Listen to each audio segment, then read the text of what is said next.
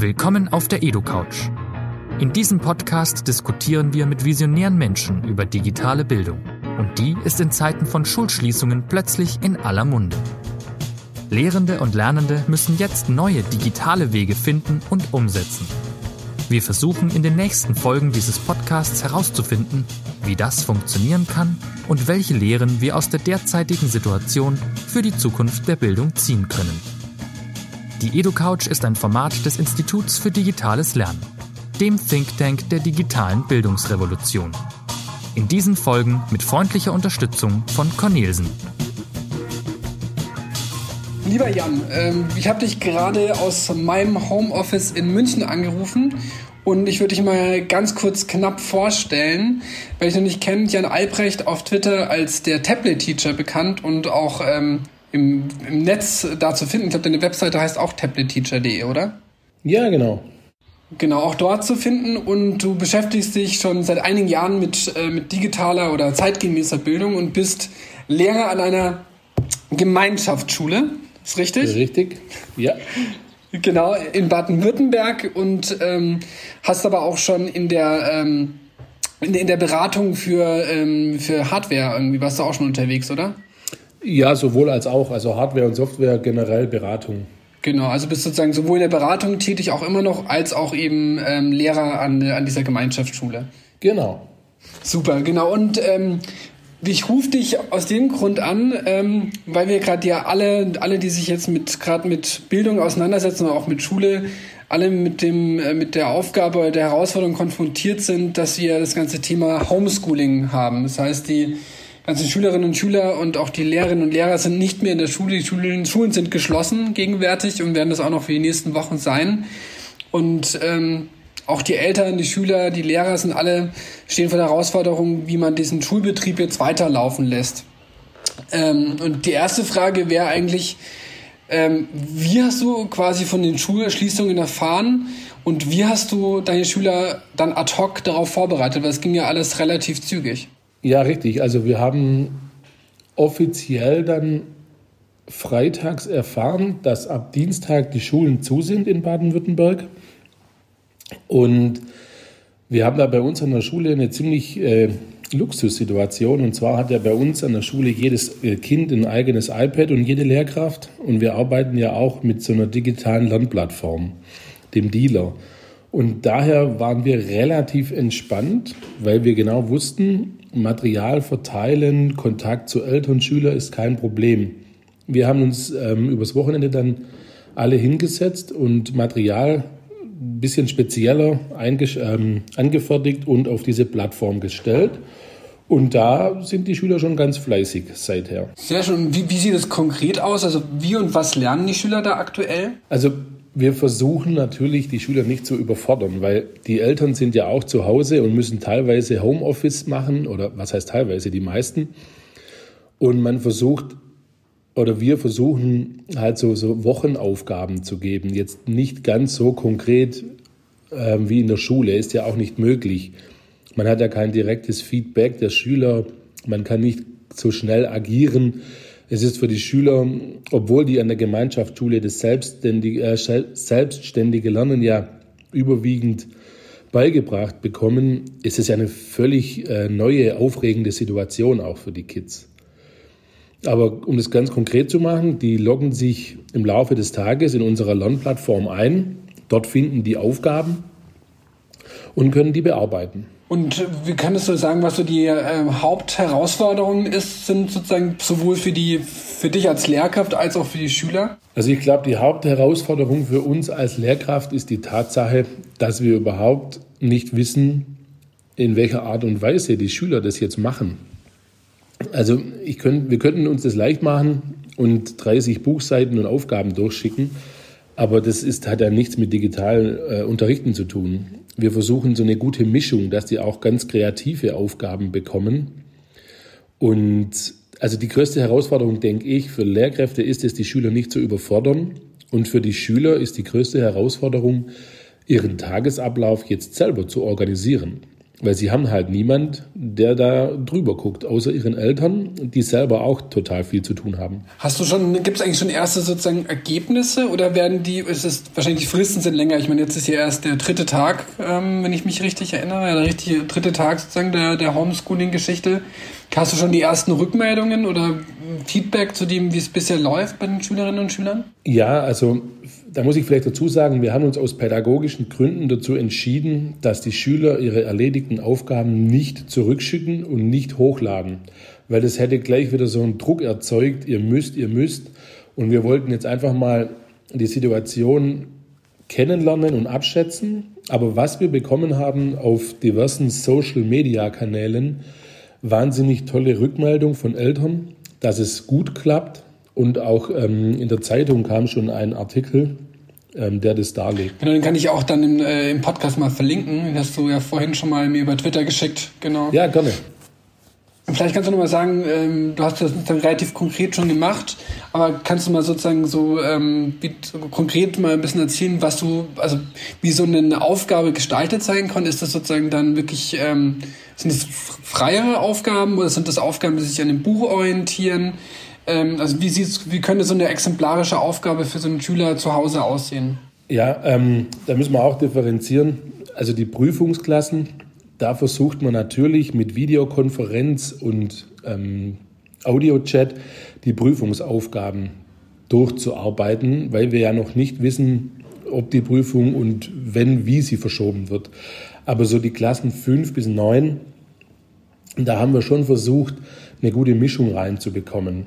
Also die Hauptfächer halten sich eher ans Buch. Da haben wir halt auch den Vorteil, dass die Kinder alle Bücher digital auf dem iPad haben und es zu Hause ähm, alles ist, ist kein Problem. Jetzt in Chemie beispielsweise, da habe ich so einen ganz klassischen Langzeitversuch den Kindern aufgegeben. Äh, leg mal ein Ei in Essig und schau mal, was passiert. Und das Ganze dokumentiert ihr mit Fotos auf dem iPad und macht eine Präsentation draus. Mhm. Spannend, ja. Genau, also ja, man, wie gesagt, ich habe es vorhin schon angesprochen, man darf die nicht überfordern und man muss sie vielleicht auch einfach, ich sage es jetzt mal salopp, sinnvoll beschäftigen.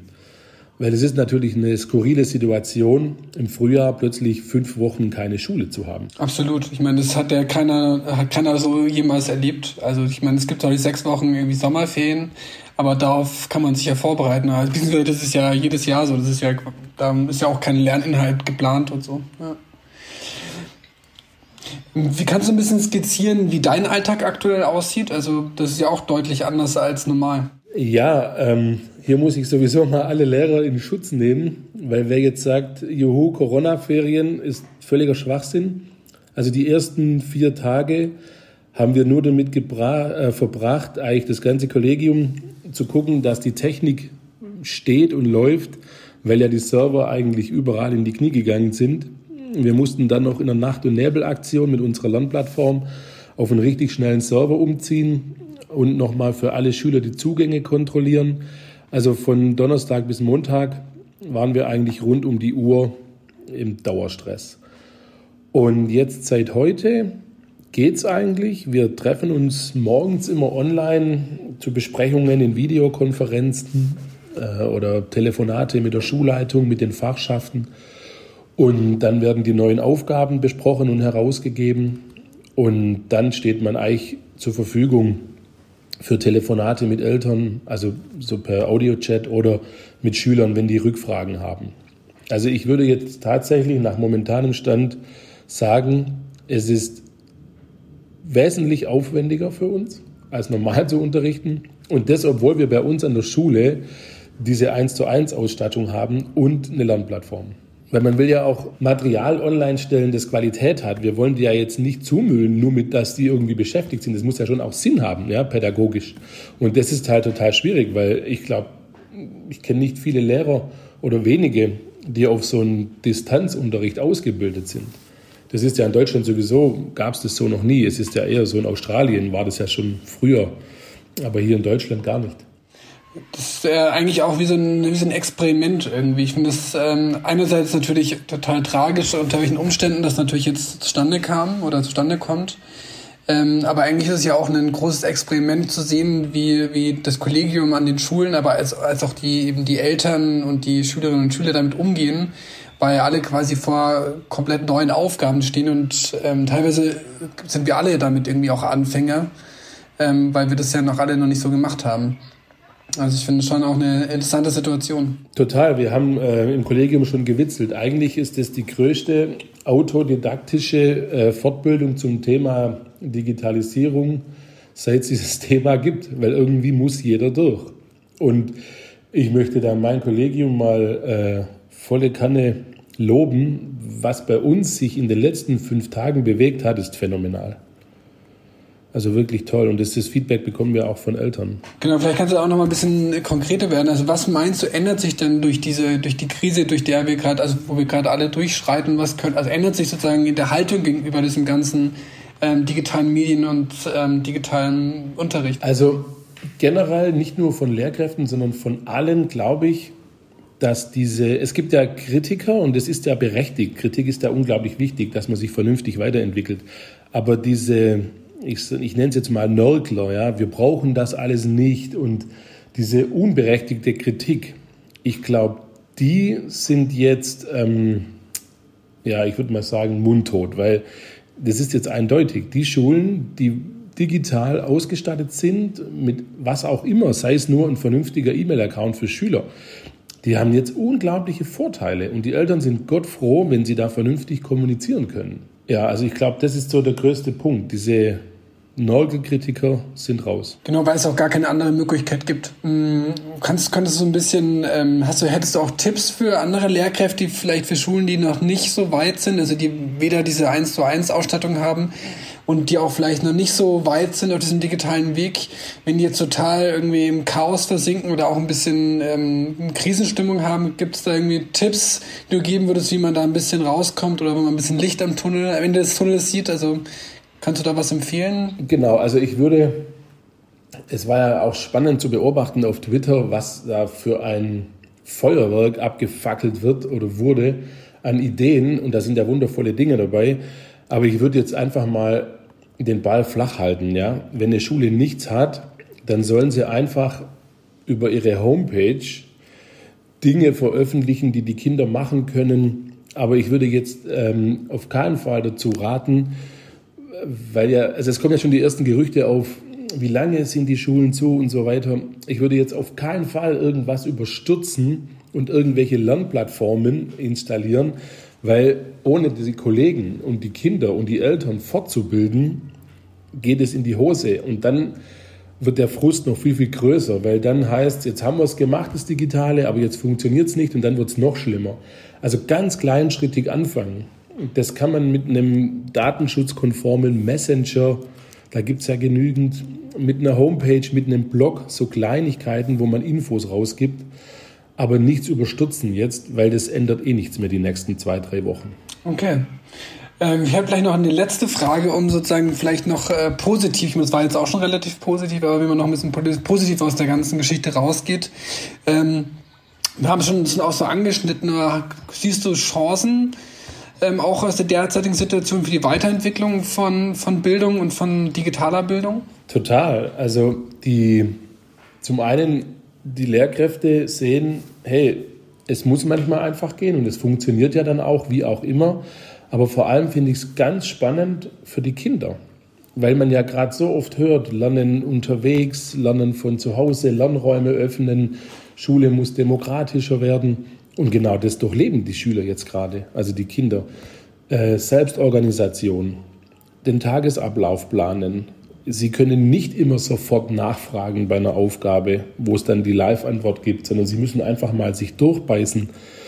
Finde ich unglaublich spannend und ich freue mich jetzt schon, wenn ich meine Schülerinnen und Schüler wieder sehe, weil ich vermisse sie schon, ähm, das Ganze zu reflektieren. Ja, Spannend. Also ich würde sagen, ähm, wir machen irgendwie alles Beste draus. Ähm, begreifen wir es vielleicht, wie du gesagt hast, als autodidaktische Fortbildung, halten den Ball flach ähm, und warten ab, oder? Genau, so würde ich es auch machen. Perfekt. Ich danke dir, Jan, ähm, für das Gespräch. Ja, danke auch.